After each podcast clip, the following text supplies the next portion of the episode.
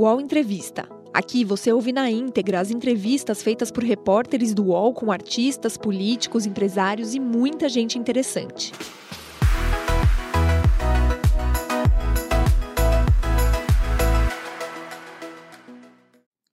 Olá, bom dia. Agora são 10 horas, 2 minutos. Estamos de volta aqui no canal UOL. Como você já sabe, nesse horário você encontra aqui entrevistas ao vivo, justamente com personalidades que são notícia no nosso país e também para trazer informações, esclarecimentos sobre as notícias do nosso país. E hoje, mais uma vez, a gente volta a falar sobre a Omicron, sobre Covid-19 e sobre vacinas, já que o Brasil volta a viver uma explosão no número de casos. Mariângela Simão é pediatra, formada pela Universidade Federal do Paraná, tem mestrado em saúde pública pela Universidade de Londres e se dedica há 40 anos à saúde pública. Iniciou a carreira na Secretaria Municipal de Saúde de Curitiba e passou pela Secretaria do Estado e ajudou também na implementação do SUS no estado do Paraná. Em seguida, foi para o Ministério da Saúde e atuou como diretora do Departamento Nacional de DST, AIDS e Hepatites Virais. Mariângela teve um papel importante nas negociações com as empresas farmacêuticas para reduzir o preço dos medicamentos para HIV no Brasil. A experiência a fez chegar na UNAIDS, programa da ONU para atender pacientes portadores do vírus. Desde 2017, é diretora-geral adjunta para acesso a medicamentos, vacinas e produtos farmacêuticos da Organização Mundial da Saúde. Hoje, aqui no UOL Entrevista, a gente conversa sobre a explosão do número de casos com a variante Ômicron, a vacinação de crianças e a importância de distribuir imunizantes de forma igualitária a todos os países do mundo. E comigo nessa entrevista, nossos colunistas aqui do UOL, Lúcia e Jamil Chad, Doutora Mariângela Simão, muito obrigada por abrir um espacinho aí na sua agenda para nos atender, para trazer aqui informações e esclarecer as dúvidas de quem nos acompanha no UOL. Bom dia, senhora. Bom dia, boa tarde para parte de nós dessa entrevista. Obrigada senhora, pelo convite. A senhora está onde agora? Eu estou, a Organização Mundial de Saúde, a sede é em Genebra, na Suíça. Ah, a senhora está em Genebra, não? Janeiro, estamos. Sim. Ah, sim, a senhora está em Genebra, então. Que a senhora tá, também viaja bastante, eu não sabia se estava em Genebra ou não.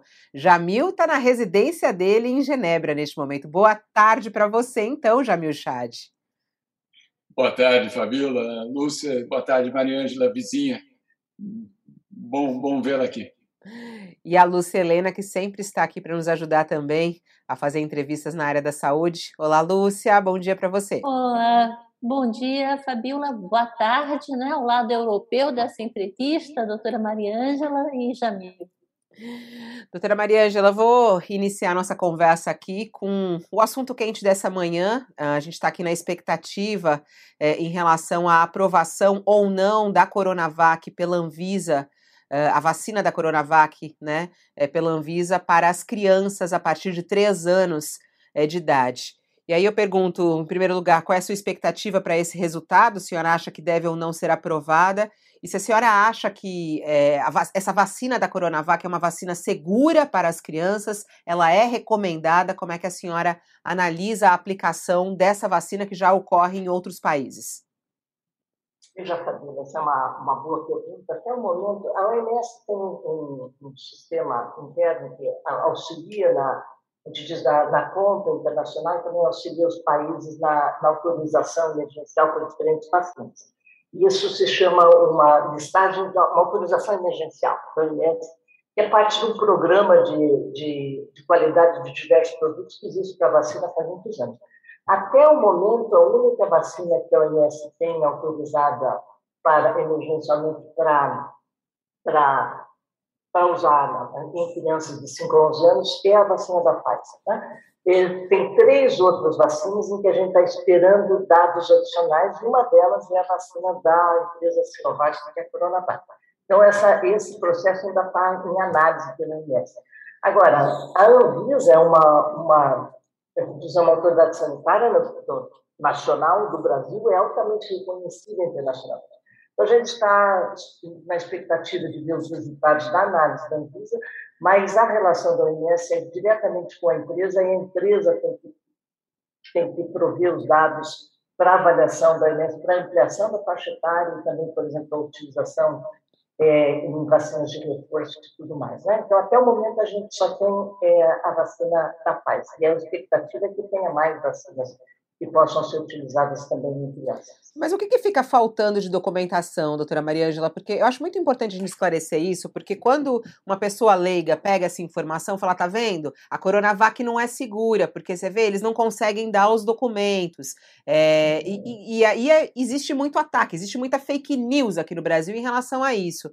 É, o, o, que está faltando de documentação? É, qual é a dificuldade em conseguir essa aprovação, já que essa é a primeira vacina. Essa foi a primeira vacina, né? A tá pronta, de certa maneira. No Brasil, sim, né? É, qual é a dificuldade é, na documentação? Primeiramente, Fabíola, essa vacina, a da Coronavac, e outra vacina chinesa, a Sinopharm, também, elas são vacinas de uma tecnologia muito conhecida.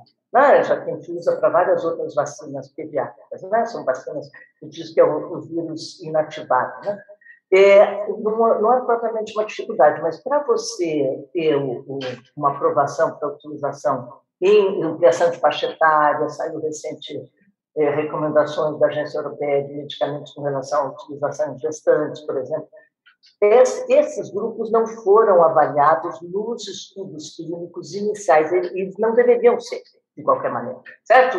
Quando você coloca os primeiros estudos clínicos numa de uma vacina ou de um medicamento, você primeiro faz em adultos. Tá? E à medida que a eficácia e a, e a segurança são comprovados, você estende para outras faixas etárias, ou no caso, por exemplo, da gestante, você estende para a situação especial da gestante. Mas só depois dela ter sido aprovada por adulto.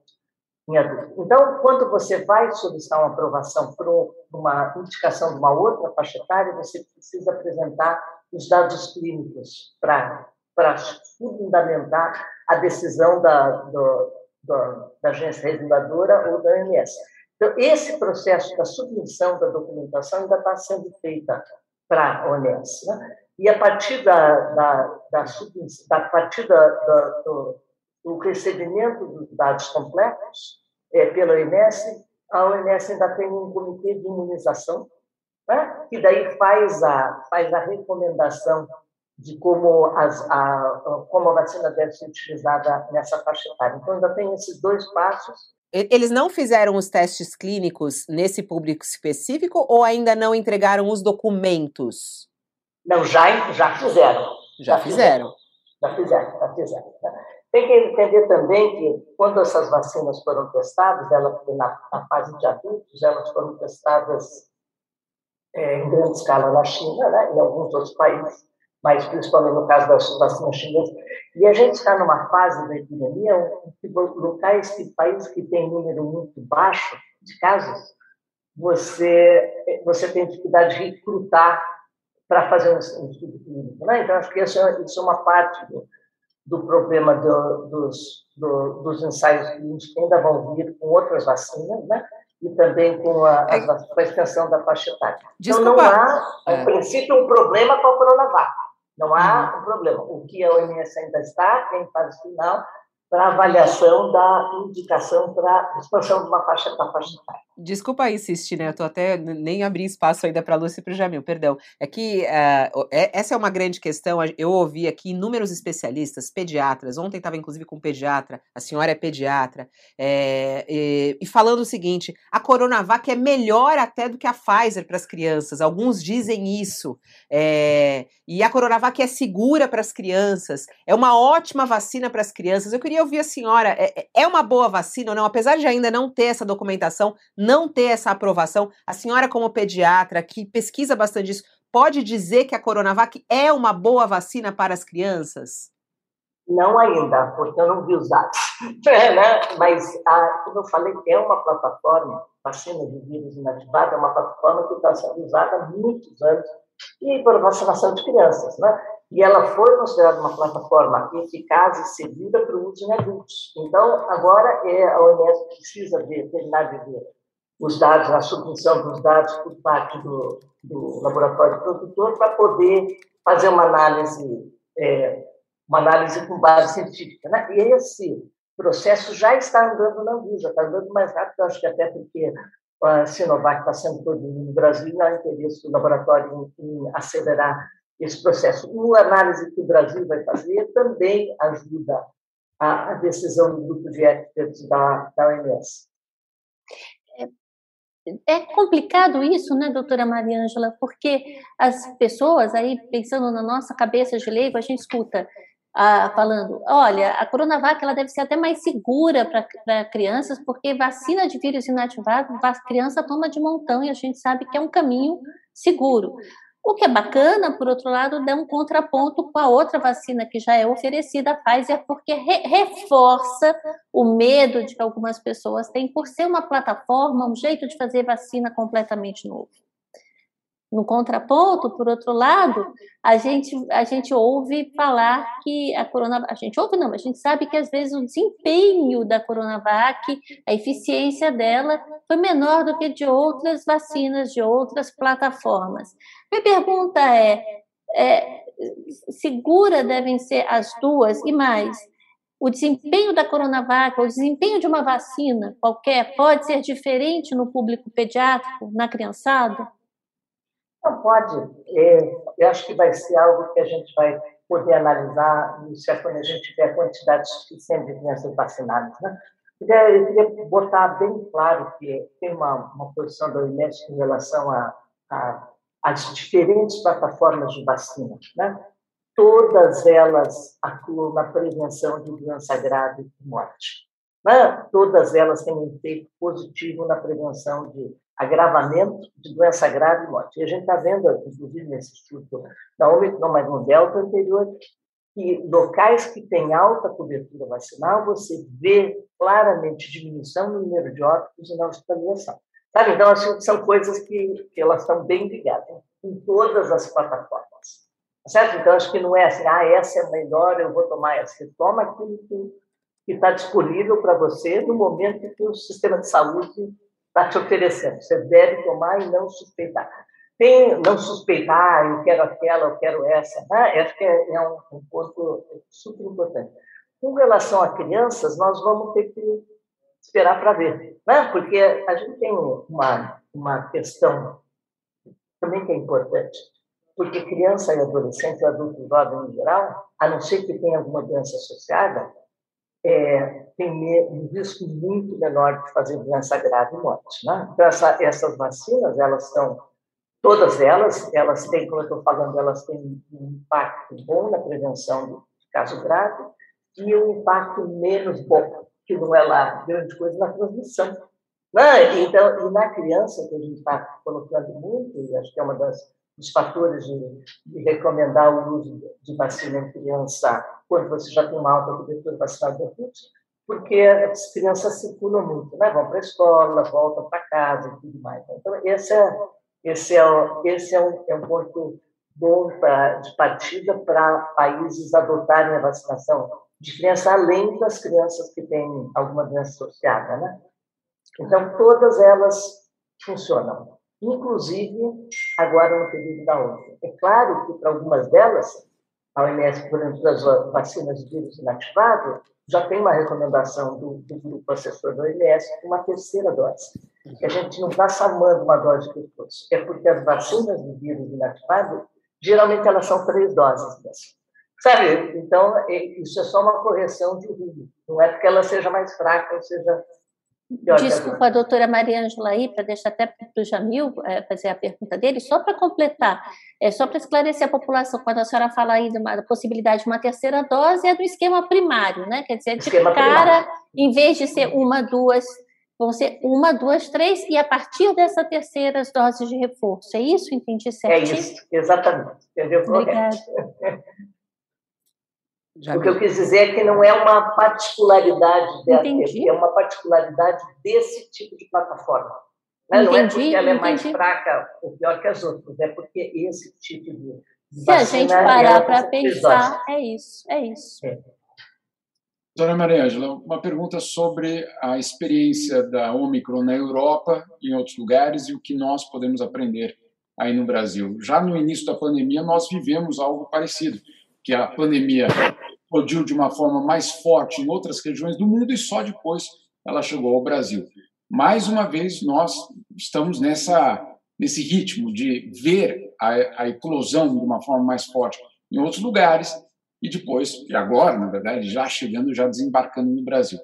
O que é que deu certo e que nós podemos repetir e o que é que não deu certo que temos de evitar? Se a senhora pudesse é, nos colocar isso.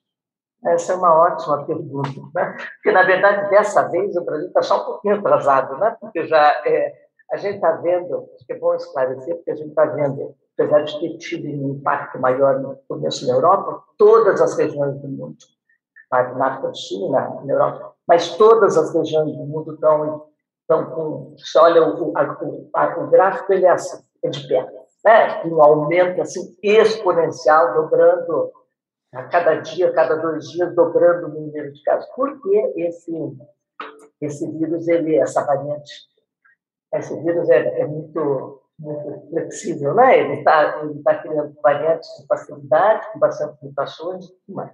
Quando você tem uma, uma variante, você avalia três coisas, Jamil, né? Você avalia se ela é mais transmissível, né? se ela é mais virulenta, e se ela tem algum escape imunológico. Né? Quer dizer, se as pessoas que já tiveram vão pegar de novo, ou se as pessoas que foram vacinadas vão pegar. Então, essas, essas três variáveis.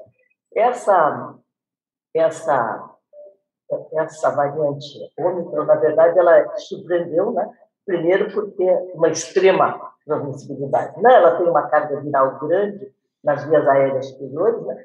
e outro lado, outro lado por um outro lado que é uma coisa boa, está se observando uma, uma, uma menor severidade. Tá? Isso pode ser devido a que já nos países onde ela está pegando forte agora tem uma cobertura vacinal maior, né? e também em alguns países está atingindo populações mais jovens. Né? É, e ela tem já evidências de algum escape imunológico, né? Quer dizer, na transmissão, você já viu que você tem gente que está vacinada que está pegando a única, né? o que não deve ter é gente vacinada que está tendo caso grave. Tá? Então, uma das lições aprendidas é, primeiro, que tem que buscar quem tá, não está vacinado ainda e se, se tem indicação da vacina. É porque você vê, principalmente na Europa, mas viu em outros lugares também, a imensa maioria das pessoas que estão hospitalizadas são pessoas não vacinadas. Tá? E pelo, pelo volume muito grande, o sistema de saúde tem dificuldade de dar conta.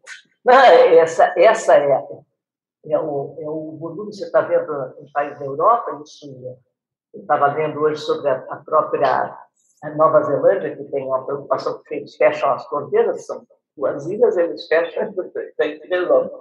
Mas há uma preocupação muito grande. Se a Nova Zelândia, que é um país, chegar a Omicron, como é que o sistema de saúde deles, que é pequeno, que é uma população pequena, vai dar conta?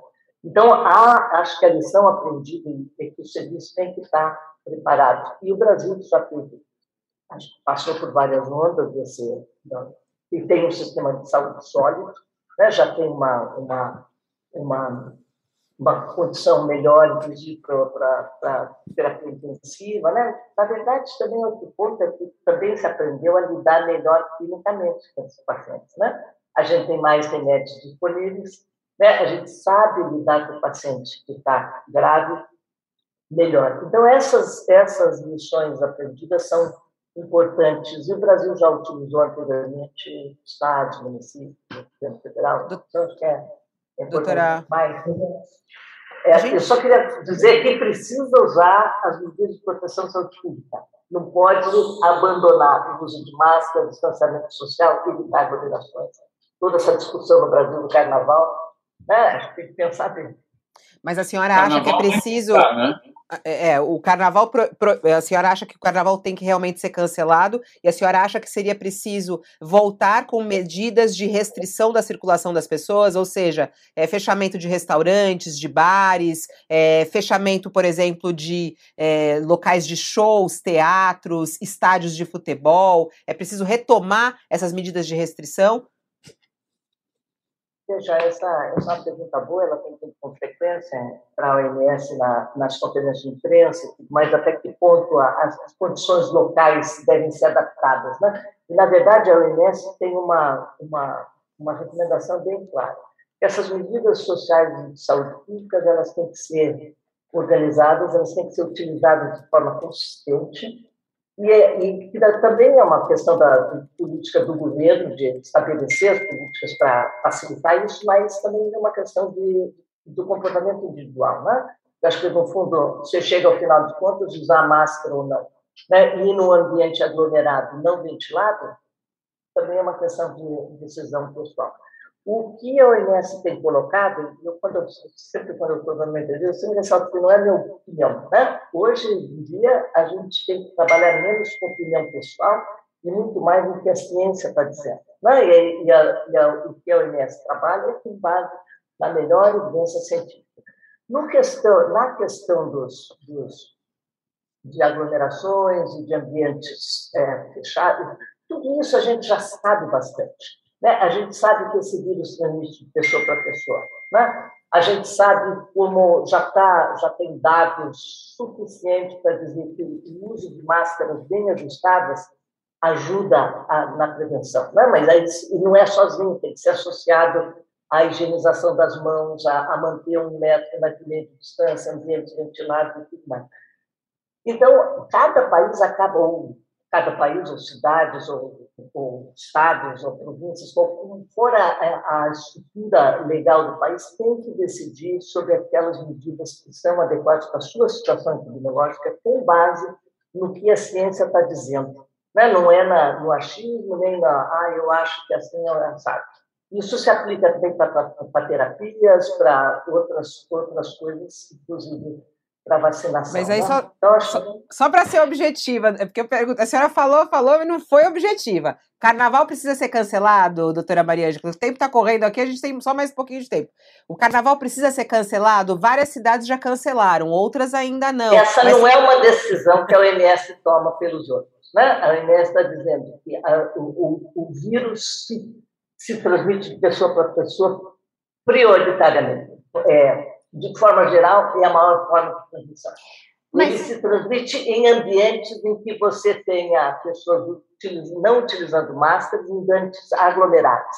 Né? Então, a decisão sobre cancelar o não carnaval tem que levar muito em consideração isso. Porque agora, o, esse aumento da. Você viu esse pico da Omicron no final do ano, ele também está relacionado. Na Europa, em muitos países, há, há uma maior mobilização social, movimentação das pessoas durante o final do ano e as festas, né? Então, tem que levar isso em consideração na hora de decidir se vai manter o carnaval. E aí, as pessoas também têm que avaliar o seu risco pessoal, se o carnaval for mantido ou algum outro tipo de festividade for mantido, se você vai se arriscar e participar num ambiente que é favorável à, à disseminação do vírus. A senhora falou a senhora de... Tá Tá, pode Desculpa, falar, Lúcia, pode falar, pode falar. Não, o que a senhora está falando aqui no, também, em última instância, é uma decisão pessoal, as pessoas têm que tomar juízo. Mas eu já ouvi a senhora mesma numa conferência falando que, infelizmente, o que se observa, inclusive na Europa, que hoje, se não me falha a, cabeça, concentra mais de metade dos casos no mundo inteiro, é, a gente tem ali, quanto mais avança a vacinação, mais as pessoas relaxam nessas medidas, né? Como é que a gente resolve essa equação? Porque as pessoas se sentem protegidas com a vacina e relaxam nessas medidas. E aí, já emendando, já que a vacina não para a transmissão, existe realmente uma esperança de um dia ah, aparecer uma vacina que seja, como dizem por aí, esterilizante? Eu sei que nem todos os cientistas gostam disso, ou seja, uma vacina que eu tome e pare de transmitir? São duas ótimas perguntas. Né? É, primeiro, você sabe que acho que você me ouviu falando, foi um estudo no final do ano passado que mostrou o que, que, o que, era abandonado quando é, a cobertura vacinal aumentava, se tinha uma relação inversa, caía o uso de máscara. Né? A única coisa que mantinha razoável era a higienização das mãos, a mão. Ou lavar as mãos. Então, queria uma sensação de falsa segurança, absolutamente, está correto. E a gente teve países na Europa que, que haviam abolido o uso de máscara, agora voltaram com o uso de máscara por tudo quanto é lugar. Então, então, você teve, você tem essa, essa questão. O Reino Unido, por exemplo, não precisava usar máscara, agora está todo mundo mascarado. Né? Então, a máscara funciona. Né? Então, é importante. Você, por exemplo, estou no cada um de vocês está num lugar sozinho, você não precisa usar máscara. Aqui eu saio da minha sala, vou para o corredor e tenho que usar máscara para transitar no prédio. Né? Então, é, são, são coisas que o prédio está vazio. Se eu não andar de máscara, ninguém vai ver. Mas você tem que criar o hábito de usar consistentemente nas situações que são recomendadas pela, pela política local, pela, pela ciência. Né? Sobre a vacina, é, se nós vamos ter uma vacina que ajude a, a não transmitir, né? e a não, a, que previna a transmissão e que previna a infecção. É, é, esse é o desejo de todos nós. Né? E tem alguns estudos de, de alterações das vacinas, né? inclusive uma recomendação do, do grupo assessor da OMS na composição de vacinas, saiu uma recomendação muito forte em dezembro, em que haja uma, um salto na pesquisa de desenvolvimento, para que você não tenha só como, como resultado final da vacina, que hoje é o que a gente precisava diminuir doença grave e morte, né? mas que você também tenha desenvolvimento das vacinas para prevenir a transmissão e a infecção. Então, isso, isso mas ainda não tem, né? Tem várias vacinas sendo testadas para isso. Esperamos que. Doutora Maria Ângela, a gente, a, gente é, teve agora hoje, a notícia de hoje, né, uma explosão de casos aqui, mais um recorde no número de novas infecções no Brasil, 205 mil novos é, testes positivos, né, de, de confirmações, isso com toda a dificuldade para fazer testes no Brasil. Ou seja, hoje mais cedo, conversando com uma infectologista, ela falou que isso deve ser cinco vezes mais. A senhora acha que a gente já atingiu é, o pico dessa nova onda ou vai acontecer quando esse pico? E na sua análise, com o nosso índice de vacinação completa aqui é, cerca de 70%, né? Esses números a gente não sabe se é mais que isso, provavelmente sim, porque tivemos apagão aí dos dados. É, a gente consegue evitar mortes é, ou a senhora vê aí um, um cenário muito ruim para o nosso país? É, então, veja, Fabiola, é, eu acho que a gente tem motivo para ser otimista, né, em termos de, de morte. Né? Talvez a gente não, não consiga evitar com um número tão grande de casos de casos novos, ainda tendo uma parcela da população não vacinada, você vai ter casos. E também tem escape, né?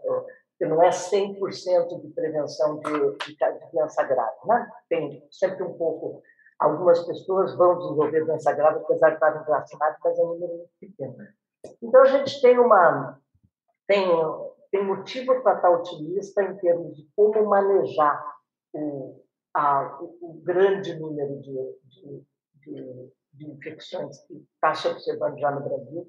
É, tem países que já começaram a diminuir, é, chegaram ao pico e começou a descer, a, a estabilizar no patamar alto, mas já, de, algum, alguns locais, de regiões de países grandes, em que você começou a observar uma menor positividade no, nos testes. Né? acho que uma forma de medir de medir, uh, não é só quantos casos foram, foram diagnosticados, né? mas acho que também é, uma das formas de medir é saber quantos testes foram feitos e qual a positividade. Né? Tem países que está dando 30% dos, dos testes são, são positivos. Né? Então, o, é difícil prever quando é que o pico vai chegar no Brasil, mas, como você estava falando, é muito é promissor, porque o Brasil tem uma base de vacinadas, pessoas vacinadas grande, né? tem uma capilaridade do sistema de saúde grande, os estados e municípios, é, não, não acredito que não, não, não tinham superado ainda a Delta, né? apesar de já ter tido menor hospitalização e mortes com a Delta, tinha -se a certeza que isso que o, o, o a epidemia não acabou Né? Então, a gente tenho confiança que há capacidade no Brasil, como há em outros países também, de lidar com, com, com o número de hospitalizados e o Brasil também tem um bom sistema de vigilância epidemiológica. Né? Nessa, nessa etapa que a gente está, é importante a identificação do, dos casos, e aí essa barreira do, do diagnóstico é um problema, né? principalmente para casos assintomáticos, para que você possa fazer isolamento quarentena dos contatos e, tentar frear a, a transmissão comunitária. Alguns... Mas acho que não é motivo para pânico, não, é? Não há motivo para Não é motivo. Alguns especialistas falam que a gente deve atingir o pico daqui umas seis semanas, ou seja, em fevereiro. A senhora falou assim: é, é impossível saber quando será o pico. Está analisando já alguns países que já começam a estabilizar e descer. O Brasil, a senhora acha que fica mais quantas semanas mais ou menos? A senhora tem alguma ideia? Isso, é uma bola de cristal, né? Não, não dá para fazer essa Há, e até mesmo porque o desenvolvimento em outros países é diferente, né? Você tem outra, outra estrutura. Então, é, é, o que está se observando é que ela pode chegar num pico e pode começar a descer.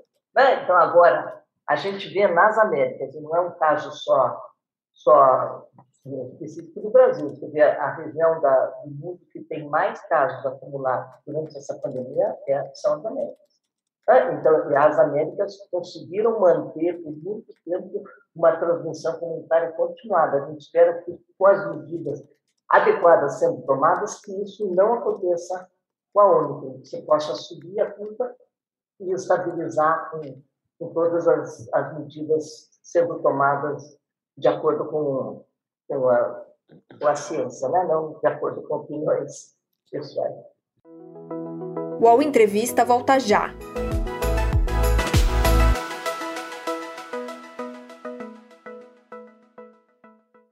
Oi, eu sou o Edgar Piccoli e trago boas notícias. Isso, Trago Boas Notícias é um podcast original Spotify produzido pelo UOL para você se informar e relaxar. As histórias que eu conto aqui são de Ecoa, a plataforma do UOL por um mundo melhor. De segunda a sexta-feira, às seis da tarde, tem um novo episódio grátis no Spotify e no UOL. Dá também para baixar e ouvir offline, quando você quiser é, justamente sobre essa continuidade da, da, da pandemia. É, hoje eu conversava com uma pessoa em Roma que ela dizia: é, e se não acabar? Né? É, ou seja, existe uma, uma exaustão, existe uma, uma fadiga muito grande em relação ao que pode vir a cada uma dessas variantes. É, existe isso não só no Brasil, em outros lugares do mundo também. Minha pergunta para a senhora é: existe um cenário dessa pandemia, ou pelo menos do vírus, se transformar em endêmico, e aí nós mudarmos de, vamos dizer assim, comportamento, ou pelo menos de medidas, qual é a, o cenário que a OMS desenha em relação a essa transformação da natureza até da, da crise, né, dessa crise sanitária? O que, que vocês estão vendo para 2022? É, essa é uma questão que está aparecendo em vários países, dessa, entre os, os acadêmicos também, né, obviamente, porque você tem uma diferença, né, epidemiológica entre uma epidemia, que a gente está vivendo, e uma endemia, né? E está começando a ficar mais claro que esse vírus não vai desaparecer. Né? Essa, então, ele tem todas as tendências de se tornar no futuro endêmico. Né? Quer dizer, que todo ano, o que isso quer dizer? Quando você fala que é uma, que uma doença endêmica, ou um vírus, um, um microorganismo endêmico, quer dizer que todo ano você sabe que você vai ter um número de casos com essa com esse vírus, ou essa, essa bactéria. Então, essa, a, a tendência é de caminhar para ser uma doença endêmica. Né? Mas, no momento, nós ainda estamos vivendo uma pandemia. Né? O perigo, Jamil, de você pensar que ele já está endêmico é que você ainda tem, nós tivemos 45 mil mortes semana passada. Então, não é uma gripezinha, não é um vírusinho qualquer, e não é um vírus atenuado que se tornou benigno. Ele não é. Né? Então, essa, então, não pode ser complacente. Né? O risco de, de se pensar que ah, isso aí vai, todo mundo vai pegar, a gente vai tem que continuar a vida e vamos tocar para frente, não é, é, é, isso é ser complacente e vai deixar o vírus ganhar. Né? No sentido de que enquanto ele está presente, enquanto você tem a, a, o, o, ambiente apropriado para o surgimento de variantes, nós podemos ter uma variante mais virulenta. Né? E, você, e ele já provou que ele é capaz de, de ter esses imunoescapes, né? que a gente tem agora uma quantidade de pessoas que foram infectadas, já estão comprovadamente infectadas, infectadas pela União. Então, não pode ser complacente, não pode pensar que agora a gente está com uma, um vírus mais fraquinho e que as coisas vão, vão ser resolvidas. Mas, por outro lado, você também tem que ser otimista, né? porque a gente tem as, as vacinas que estão funcionando para evitar que as pessoas da doença morram, você tem medicamentos disponíveis, você tem testes que deveriam estar disponíveis para a população. Então, você tem um conjunto de coisas que a gente não tinha um ano atrás, dois anos atrás. Uhum. Sabe? Mas é, há riscos. E esse é o momento, na verdade, de fortalecer as estratégias governamentais para enfrentar esse vírus por mais algum tempo nessa fase pandêmica e, posteriormente, com uma. Não é já, né? Quando ah, ah, tiver menos letalidade associada a ele, né?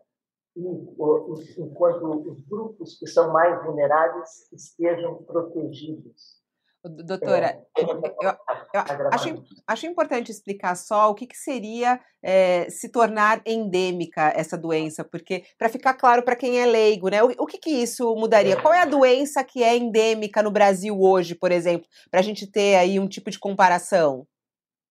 É, você tem algumas doenças endêmicas no Brasil que tá, provavelmente já deveriam ter sido resolvidas. Né?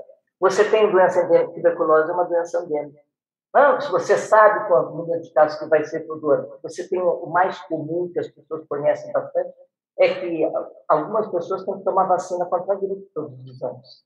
Não é porque o vírus da influenza ele transita com diferentes variações todos os anos. Então você se sabe de ano a ano, até pelo menos o Ômicron chegar, Ômicron não a, é, esse coronavírus chegar, o número de casos de, de, de, de influenza, né, de gripe que você vai ter e, e mais ou menos o número de hospitalizações que você espera. Né? Quando eu digo que se tornou mais difícil saber da gripe, é porque por conta de, de máscara, higienização e tudo mais, também houve queda é, nos anos anteriores do, nos números de, de, pessoas com, com gripe mais grave. Né? Mas, enfim, então é isso mais ou menos que dizendo. Enquanto você está numa pandemia, o que é uma pandemia quer dizer que você tem casos em todos os países, né? e esses casos ainda não se estabilizados, estão subindo e descendo, subindo e descendo. Isso caracteriza é, a, a pandemia e ela, a pandemia está presente em outros países. Então, essa diferenciação, você ter um número esperado de casos é, na comunidade todos os anos, e você desenvolve vacinas para isso, você desenvolve estratégias para tratar não de forma emergencial. No momento, ainda a gente não saiu da, do modo emergencial, então é importantíssimo ressaltar isso. Não há, não pode ser complacente, porque esse vírus ele é um vírus complicado. Ele tem, impacto longo prazo com algumas pessoas e ele continua matando algumas pessoas. Doutora Maria Ângela, a gente sempre fala da importância de uma distribuição igualitária de vacinas, aliás, não só vacinas, medicamentos, é, testes, testes e testes. A gente tem países mais vulneráveis que hoje, em torno de 5% da população só recebeu a primeira dose. Né? A gente não vai sair dessa fase da pandemia e entrar para essa fase endêmica enquanto existirem esses bolsões não vacinados? E se é isso mesmo, se essas, esses bolsões que não têm acesso, que até hoje não tiveram acesso à vacina, podem ser reservatórios, ou melhor, berçários de novas variantes, é, como é que se resolve isso? Com tantos acordos bilaterais das farmacêuticas com os países é, mais ricos. Então, qual é a saída? Porque a gente não vai. Parece que a gente está olhando para o nosso cano, mas tem um super vazamento no cano do vizinho, né? E a gente vai morrer nessa enchente do mesmo jeito. Morrer, modo de dizer, porque a senhora já falou que estamos em outra fase, sabemos lidar com a doença, mas nós não vamos sair da pandemia enquanto todo mundo é, não for vacinado. A gente bate nessa tecla, mas acho importante ouvir da senhora. É, não, você está coberta de razão, porque o Ernesto vem batendo, parece um mantra, nada, ninguém está seguro enquanto todo mundo não estiver seguro. Né? Esse é um ponto, um ponto importante. Você, acho que tem duas coisas que você está falando. Uma, delas é que a desigualdade no acesso à vacina continua enorme. Né? O mecanismo global que o OMS faz parte, eu vendo a parte de alocação de vacinas, é, é a COVAX. Agora, no começo de janeiro, havia entregado um bilhão de vacinas para 144 países, né? inclusive algumas vacinas para o Brasil. Mas a gente tem uma situação hoje em que você tem 80, nós temos 86 países que estão com menos de 40% de cobertura. Tá? no momento em que a gente está tá, tá com, com a expectativa de estabilizar o, o suprimento para esses países. Né? E você tem 38 países que estão com menos de 20% e 10 países que estão com menos de 10%. Né? Então, é, esse tem, aí você tem um ambiente favorável para o surgimento de novas variantes, né? por diversas condições, mas você também, vou dizer, que não é só aí, né? Você tem países de alta renda que têm um grande, uma grande quantidade de pessoas é, suscetíveis porque elas não foram vacinadas, que é outro pool de pessoas que podem desenvolver uma vacina. Né? Então, você tem, tem que aumentar a cobertura vacinal em todo mundo. Em países ricos que não alcançaram ainda a cobertura que devia, e tem que ter uma maior solidariedade. Eu acho que já nesse final de ano a gente já observou isso e, e por exemplo, o mecanismo COVAX está no processo de fazer uma alocação de mais de 400 milhões de doses agora para o primeiro, pro primeiro é, trimestre desse ano. Então, já está alcançando um patamar melhor, mas ainda tem muito caminho a percorrer. Inclusive, Lúcia, porque esses países que estão mais para trás são países que têm dificuldade com outras coisas. Né? São estruturas frágeis, sistemas de saúde, tem países em conflito, conflito permanente, crônico, que é, acontece. Né? Então, você tem países que estão precisando de um apoio mais dirigido e, e nós estamos organizando, estamos trabalhando muito, inclusive com, com, com envio de pessoas do Unicef, da, da OMS, para ajudar naqueles países que estão com dificuldade é, por conta de ter outras dificuldades do sistema de saúde. Então, é um, é um passo a passo, passos rápidos agora, porque Doutora, o não está mais estável. Doutora, eu sei que está correndo aqui, tem um, tem um ponto muito importante em relação a mortes provocadas por vacinas. O ministro da Saúde do Brasil, Marcelo Queiroga, disse nessa semana que 4 mil pessoas é, tinham morrido por causa da vacina. Depois ele falou, não, foi um erro, é, e foram 11 casos. Mas esses casos também, é, muitos especialistas aqui na área falaram que não tem informações a respeito desses casos. a Organização Mundial da Saúde tem informação de quantas mortes provocadas por vacina do coronavírus? Veja, essa é uma área que há uma enorme atenção global, né? Porque você você vê segurança de vacina na fase do, do, dos ensaios clínicos em 40, 50, 60 mil pessoas. Hoje nós temos quase 10 bilhões de doses usadas globalmente, né? 9,7, eu acho. 9,7 milhões. Então se conhece muito sobre segurança dessas vacinas. Né? Tem algumas, alguns eventos adversos mais graves que são considerados muito raros. Né? Porque se você faz uma, uma avaliação com, você tomou vacinas que são 2 bilhões de pessoas tomaram, 0,001% de 2 bilhões aparece gente. Né? Agora, o relato de mortes é raro. Então, acho que essa, essa, é, esse dado, com certeza, deve ser checado no Brasil, né? Claro que toda morte também tem algo que, que na classificação, quando você está investigando, o que a gente chama isso de farmacovigilância, quando você está investigando a, os efeitos, os potenciais efeitos adversos de vacina, toda pessoa que tomou uma vacina e que morre por outras causas, ela inicialmente ela entra para a investigação. Né? E aí as outras causas aparecem e ela morre. E acho que no Brasil, nos anos atrás, no ano passado, acho no ano passado tinha uma pessoa que morreu atropelada, se suicidou e foi, foi anunciado como se fosse da vacina. Então, gente morre todo dia.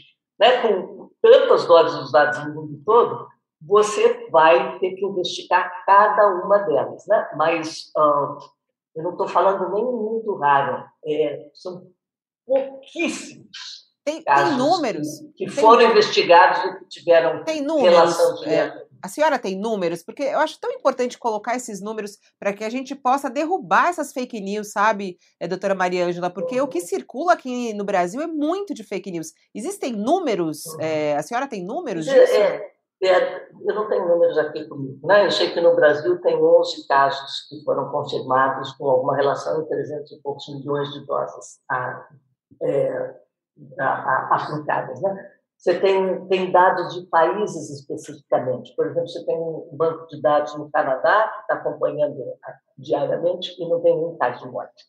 Né? Tem casos de, de. Já teve casos relacionados a, por exemplo, a, a uma síndrome trombo, trombótica trombocitopênica. Isso já teve na fase inicial, quando foi, foi primeiramente notificado no passado, tipo dois casos aqui, dois casos lá então, é, é, são muito esporádicos e à medida que você aprende a identificar é, mais cedo, você pode intervir clinicamente e evitar que o paciente morra. Mesmo essa polêmica que tem com relação às vacinas mRNA e, e, por exemplo, pericardite, miocardite, primeiro que elas são muitíssimo raras e segundo que a evolução é benigna. Né? Então, você tem toda essa essa. Então, você está perguntando assim, se tem um número mundial de pessoas é. que morreram? Não, você não, não temos esse número agora, mas a gente eu... tem perfil de segurança vacina por vacina. Eu, tá? eu vou só... Tanta vacina aplicada, a gente sabe quais podem ser as complicações. Só complementando a pergunta da Fabiola, né? Coitado do Jamil, a mulherada aqui está falando hoje, ele está quietinho, mas só complementando, ok, a gente não tem um número, mas a senhora poderia dizer se qualquer medicamento, medicamentos comuns, tem um risco similar a esse 0,0001, quer dizer, é, porque as pessoas estão fazendo um carnaval com a vacina, mas às vezes um antitérmico tem um risco, um remédio para dor, um remédio antipertensivo, outros remédios têm, não se faz esse estardalhaço todo, como a gente está colocando ali a lupa em cima de 0,0001%.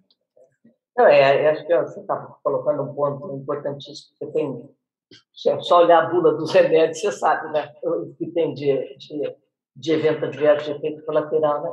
Mas eu queria pegar um outro ângulo, Lúcia, se você me permite, porque claro. você tem, a, você tem muitos desses efeitos colaterais eles estão relacionados ao que o próprio vírus causa.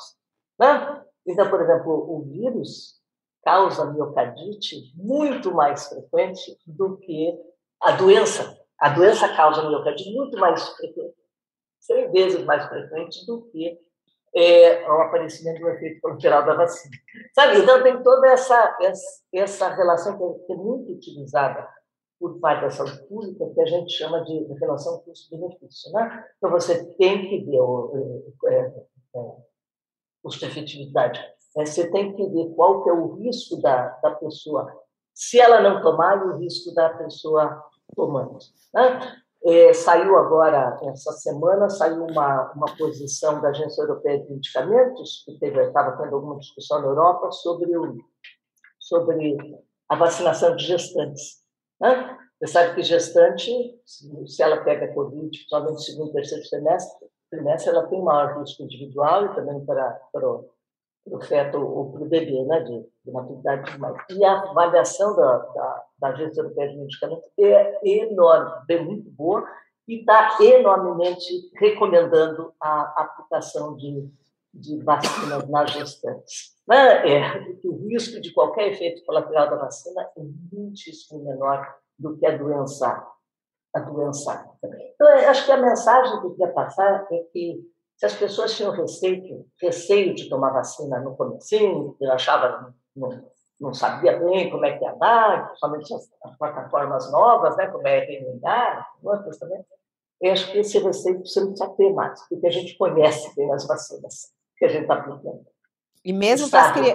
e mesmo para as crianças isso, doutora Maria Ângela, mesmo para as então, crianças. Para as crianças, o, a análise que a OMS tem até o momento é com relação à vacina da Pfizer. Tá certo? As outras estão em avaliação. Então, o risco, é, a criança já tem menor risco de adoecer gravemente que é morte. Não, então, o, o, a, são outras as razões pelas quais você vai, vai produzir vacinação em criança que estão mais relacionados com a transmissão comunitária. O Jamil o Jamil estava querendo fazer mais uma. Dá para fazer mais uma, doutora Maria Ângela? Vai, vai lá, vai lá, Jamil, rapidinho, vai lá, Jamil. Prometo. É, tem um, uma manipulação do uso da palavra liberdade atualmente muito constante em vários lugares do mundo, principalmente pela extrema direita.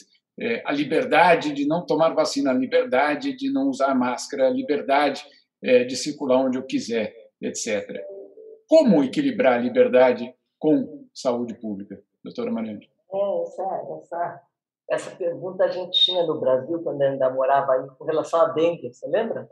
Uhum. Nos criadouros, nas casas, havia alguma previsão legal? Poderia o serviço público adentrar na, na, nos terrenos das casas por conta do, da, da, disseminação, criação, criadores, né? Então essa essa questão é velha, né? Ela é ela está muito presente hoje, mas ela ela é evocada a cada vez que, que alguma crise acontece, né? Em que você precisa tomar uma medida mais sistemática e mais consistente do ponto de vista da saúde pública.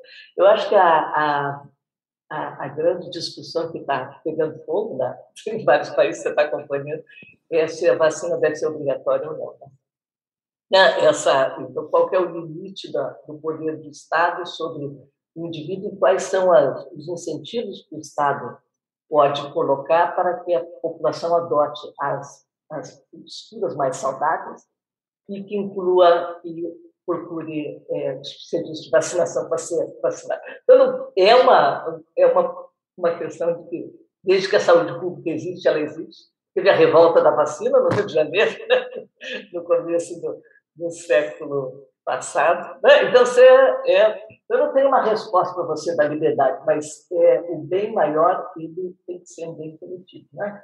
Acho que você tem tem que considerar qual é o impacto que decidir sobre as políticas públicas, qual o impacto que as decisões individuais vão ter sobre sobre a saúde coletiva, né? Vale para dengue, vale para vale para então dá para entender, quando a senhora fala então que o bem maior tem que ser o bem coletivo, dá a entender é, que a vacina deve ser obrigatória na sua análise ou não? Não, veja, é, as medidas é, medidas compulsórias, elas não costumam funcionar bem com todo mundo, né? Sabe? Então, eu acho que tem que se envidar todos os esforços para convencer a população, que eu estava buscando passar a mensagem, que se, você, se as pessoas que estão ouvindo tinham problema de, de questionar sobre a segurança no passado, hoje em dia a gente já sabe muito. Então, não, né, procure um profissional de saúde, procure saber melhor é, sobre, sobre como funciona. E vacina mandatória ela já ocorre em muitos países para criança na área escolar. Né? Então, já tem regulamentação em muitos países, já está, né? criança para entrar na escola tem que estar vacinada. Países que não têm isso têm problemas com surto de sarampo, você tem, você tem problemas de recrudescimento de, de doenças que não existiam mais. Então, a posição da OMS é fortemente favorável para que os governos utilizem de todas as medidas possíveis para convencer as pessoas a ter o comportamento correto e a, e a serem vacinadas. O comportamento, estou falando do uso de máscara e tudo mais, e, e a, a serem vacinadas. Né? É melhor que essas coisas aconteçam por bem do que por mal. Tá, mas não obrigar, mas não obrigar.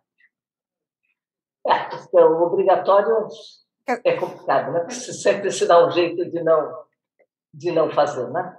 Então, é, é importante, é super importante. E acho que aí, Fabiola, é, os meios de comunicação têm uma função importante de que a vacina continua sendo importante. Né? Porque acho que a gente está vendo agora com essa discussão, ah, endemia, ah, todo mundo vai pegar, não precisa tomar vacina, essas vacinas estão funcionando. Não é verdade.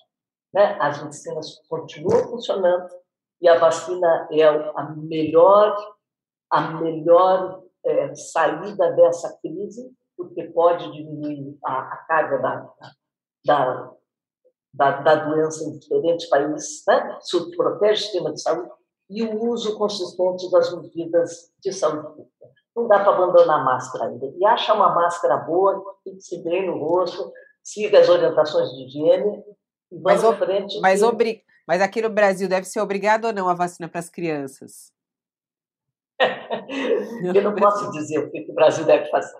Né? Mas o Brasil já tem legislação, por exemplo, protegendo as crianças que vão para a escola. Né? Já tem, já tem regulamentações. Né? Mas não nem da Covid, é, é né? Sobre, nem tudo é sobre obrigação. Né? É, é, por exemplo, você tem é, ao, ao você estabelecer políticas públicas para, por exemplo, só pode entrar no restaurante com o certificado de vacina. É o que acontece em muitos países da Europa, inclusive onde eu e o Jamil moramos. Você só pode entrar no prédio da OMS se você tiver um, em repartições públicas, se você tiver um certificado de vacina. Né? Muitos países estão exigindo certificado de vacina ou testagem negativa. Então, então, tem medidas que podem ser tomadas para estimular que que as pessoas é, vão ser vacinadas, né? E a uhum. vacina tem que estar disponível, tem que ser gratuita, né? Mas não é um problema no Brasil, é um problema em outros países. Tá certo. Desculpa aí insistir tanto e avançar no tempo. Doutora Maria Ângela Simão, muito obrigada pela sua participação e até uma próxima. Até logo, muito obrigada a todos. Jamil Chad, muito obrigada. Até. Até, Fabiola, doutora Maria Ângela, Lúcia. Tchau, Lúcia, muito obrigada. Tchau, Fabiola, doutora Maria Ângela Jamil. Muito obrigada. Obrigada a todos. E assim a gente. E um bom final de semana para vocês. Bom final de semana. A gente que está aqui na quinta-feira.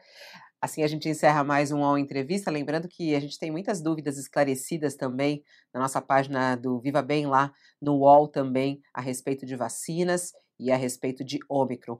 A gente vai terminando por aqui, mas daqui a pouco eu estou de volta ao vivo no canal UOL. A gente tem a edição do meio-dia do UOL News. Eu te espero. Até lá. O UOL Entrevista e outros podcasts do UOL estão disponíveis em uol.com.br/podcast. Os programas também são publicados no YouTube, Spotify, Apple Podcasts, Google Podcasts e outras plataformas de distribuição de áudio.